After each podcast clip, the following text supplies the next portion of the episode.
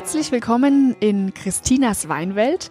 Herzlich willkommen zur ersten Ausgabe meines Podcastes, der sich an alle Menschen richtet, die genauso wie ich den Wein lieben und schätzen, die aber vielleicht nicht unbedingt Experten sind. Ich freue mich, dass ihr dabei seid und ich möchte euch gerne in meinem Podcast äh, ganz allgemein etwas über den Wein erzählen und euch auch den ein oder anderen Wein vorstellen. Heute geht es um ein sehr prickelndes Thema und wir wollen ein paar echt spannende Fragen klären. Zum Beispiel, was ist eigentlich der Unterschied zwischen Sekko und Sekt? Was hat es mit der Sektsteuer auf sich? Und warum macht Sekt nachweislich schneller betrunken als Wein?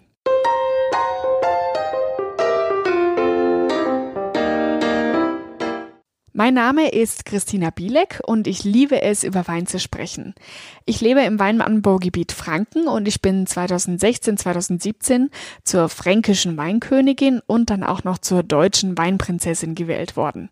In dieser Zeit war ich weltweit unterwegs, um für den fränkischen und deutschen Wein Werbung zu machen und letztes Jahr habe ich dann noch eine Ausbildung gemacht zum Gästeführer Weinerlebnis Franken. Und ich gebe einfach leidenschaftlich gerne mein Wissen und meine Begeisterung für den Wein weiter. Gleich zu Beginn des Podcastes möchte ich euch gern einen fränkischen Sekko vorstellen, und zwar aus unserem Familienweingut, dem Weingut am Vögelein in Nordheim. Es handelt sich um einen weißen Sekko, den könnt ihr gern auch auf unserer Homepage mal anschauen oder dort natürlich auch bestellen. Und ich fange einfach mal an, die Flasche zu beschreiben. Das Vorderetikett, das ist sehr schlicht gehalten, das ist einfach schwarz und in großen weißen Buchstaben steht drauf Sono. Auf dem zweiten O ist ein kleiner goldener Vogel, dazu später mehr. Und mir, mir gefällt es sehr, sehr gut, dass das äh, so schlicht gehalten ist, weil ich finde, dass das Etikett und die Flasche damit sehr edel wirken, aber auch sehr modern. So, und dann schauen wir uns die Rückseite an, das Rückenetikett. Da findet man nämlich meistens auch die wichtigsten Infos zum Wein.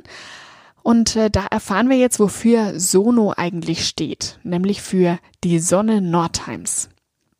Weiter unten steht dann noch deutscher Perlwein mit zugesetzter Kohlensäure. Und da sind wir dann auch schon beim Thema, nämlich was ist Sekko eigentlich? Es handelt sich ganz einfach um einen Wein, der verperlt wurde, dem also Kohlensäure zugesetzt wurde und deswegen kann man äh, statt Sekko auch einfach Perlwein sagen. Dadurch hat man ein frisches, blubberndes Getränk, das einfach Spaß machen soll. Sekko steht also für Sommer und Sonne, für Grillpartys und Terrasse, für einen schönen Abend mit guten Freunden. Und genau so soll er eben auch schmecken. Jetzt öffne ich gerade mal die Flasche und schenke einen Schluck ein.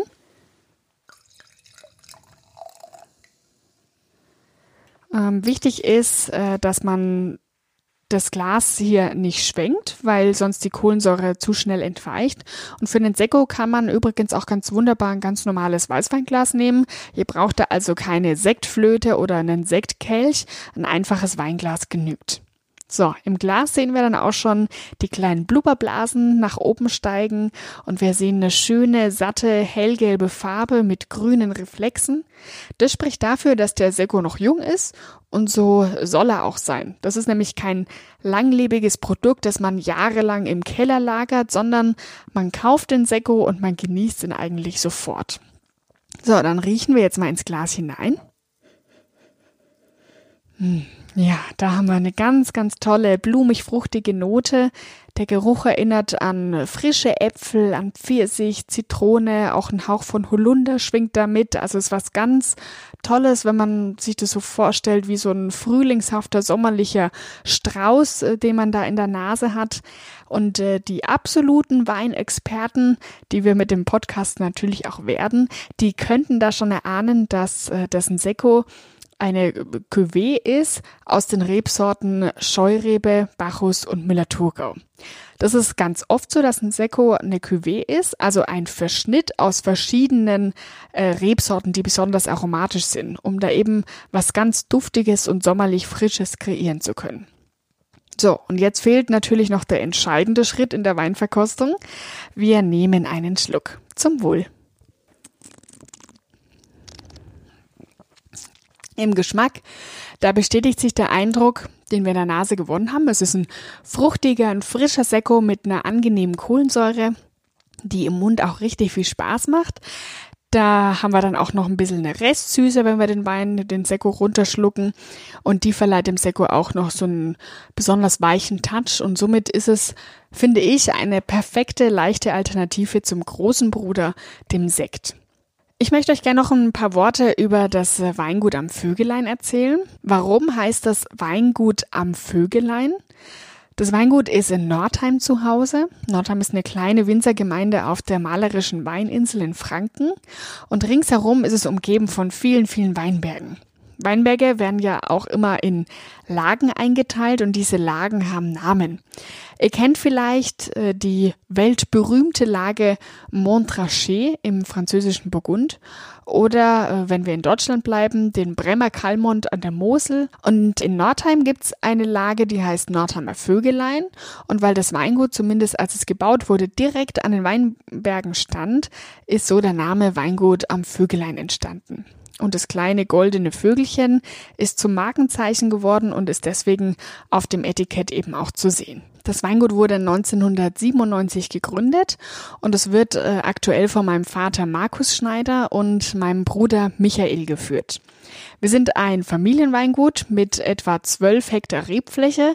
Das ist für Franken eigentlich so eine ganz durchschnittliche Betriebsgröße. Und auch unser Rebsortenprofil, also was wir an Rebsorten anbauen, ist typisch für ein fränkisches Weingut. Besonders spannend ist bei uns, wie in vielen anderen Familienweingütern auch, der Generationenwechsel, der hier gerade stattfindet. Also mein Papa und mein Bruder, die haben oft ähm, unterschiedliche Ansichten. Mein Papa will eher so an der Tradition festhalten. Mein Bruder hingegen will ähm, auch mal was Neues ausprobieren, natürlich auch aufgrund seiner Ausbildung.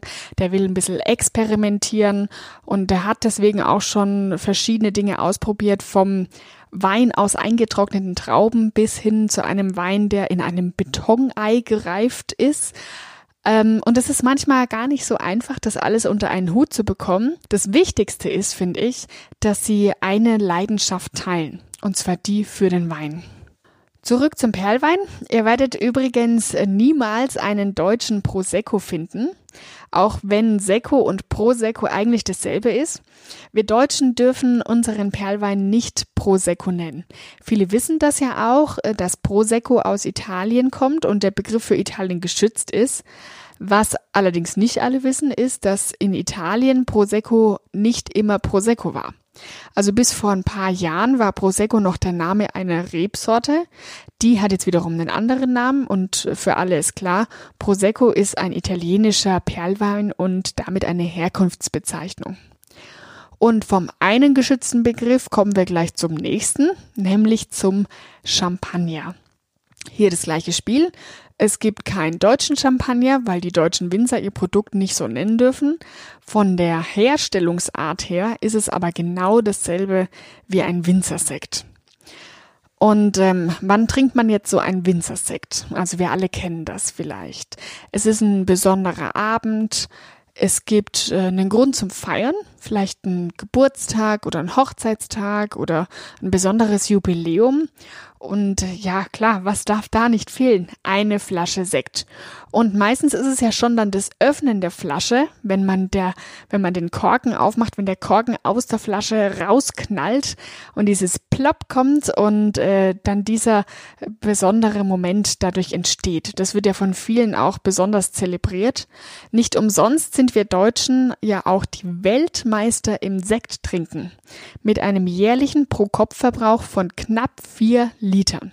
Das heißt, jeder von uns trinkt im Jahr ungefähr 4 Liter Sekt. Übrigens etwa 400 Millionen Flaschen Sekt im Jahr, die wir Deutschen trinken.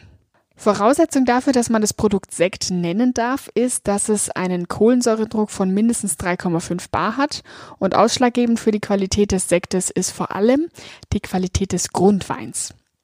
Aber wie entsteht Sekt eigentlich? Also grundsätzlich ist es so, dass äh, Trauben in Verbindung mit Hefen irgendwann anfangen zu gären und dass in dem Prozess ähm, der Zucker, der in den Trauben ist, umgewandelt wird in Alkohol und Kohlensäure. Dazu gibt es dann in einem folgenden Podcast mehr. Um aus dem Wein wiederum Sekt herstellen zu können, muss eine zweite Gärung erfüllen, erfolgen. Und das heißt, man hat also einen Grundwein, meistens ist es eine Cuvée aus mehreren Weinen und er sollte eben bestimmte Voraussetzungen mit sich bringen und diesem Grundwein gibt man dann Zucker und Hefe hinzu und diese Mischung füllt man dann entweder in, in eine Flasche oder in einen drucksicheren Tank und dann wartet man eben, bis die zweite Gärung einsetzt. Und da passiert wieder dasselbe wie bei der ersten Gärung. Die Hefe spaltet den Zucker auf und es entstehen Alkohol und Kohlensäure. Das Wichtigste, was ihr also zur Herstellung von Sekt wissen müsst, ist, er entsteht durch zwei Gärungen, während beim Sekko die Kohlensäure nur zugesetzt wird. Ja, Sekt ist aber nicht gleich Sekt. Da gibt es tatsächlich sehr, sehr große Unterschiede. Die Königsdisziplin der Sektherstellung ist die traditionelle Flaschengärung. Und das ist eben genau das, wie auch ein Champagner hergestellt wird. Da wird der Grundwein in eine Sektflasche gefüllt. Hefe rein, Zucker rein, dann wird die Flasche verschlossen mit einem Kronkorken und dann wird die Hefe nach der Gärung durch äh, Rütteln der Flasche im Flaschenhals gesammelt. Das heißt, die Flasche liegt erst äh, waagrecht und äh, dann wird die eben Stück für Stück jeden Tag ein kleines bisschen mehr aufgerichtet, bis die Flasche letztlich irgendwann auf dem Kopf steht. Das dauert sehr, sehr lange, manchmal auch, also meistens auch mehrere Monate lang weil jeden Tag eben nur ein bisschen gerüttelt und verschoben werden darf. Und das dann auch noch oft mit der Hand, also es ist sehr, sehr, sehr aufwendig. Und wenn die Hefe dann im Flaschenhals ist, dann wird der in ein Solebad getaucht, in ein Eisbad und der Hefedepot ähm, vereist dann und dann wird dieser Hefepfropfen entfernt, also rausgeschossen. Und in der Fachsprache nennt man das Degorgieren. Und ganz interessant ist auch, dass es seit 1902 schon die Sektsteuer gibt. Die wurde damals von Kaiser Wilhelm II. eingeführt und zwar zur Finanzierung der Kriegsflotte. Ja, diese Kriegsflotte, die gibt's ja heute nicht mehr. Die Sektsteuer ist aber geblieben und das sind immerhin ein Euro und zwei Cent pro 0,75 Liter Flasche. Also wann immer ihr einen Sekt kauft, solltet ihr bedenken, egal was dieser Sekt kostet, ein Euro und zwei Cent davon geht für die Sektsteuer drauf. Ja, und eine letzte Frage, die ich gerne noch beantworten möchte, ist, Warum fühlt man sich denn oft nach nur einem Glas Sekt schon so beschwipst? Vielleicht kennt ihr das. Ihr habt äh, gerade erst begonnen, mit Freunden einen schönen Abend zu genießen, habt eine Flasche Sekt eben getrunken und äh, ihr fühlt euch aber eigentlich schon so, als hättet ihr äh, zwei Gläser Wein getrunken. Tatsächlich ist es so, dass Sekt bei gleicher Menge schneller betrunken macht als der Wein. Und das hat einen ganz simplen Grund, nämlich die Kohlensäure. Die bewirkt nämlich, dass die Magenschleimhaut besser durchblutet wird und das wiederum führt dazu, dass der Alkohol schneller in den Blutkreislauf gelangt. Also immer schön langsam und wenn ihr eine leichte Alternative zum Sekt bevorzugt mit weniger Kohlensäure, dann nehmt doch gerne den Sekko. Ob Sekt oder Sekko, ich wünsche euch jedenfalls ganz, ganz viel Spaß beim Genießen. Lasst die Korken knallen und ich freue mich, euch bald mehr zu erzählen über meine Weinwelt. Zum Wohl, eure Christina.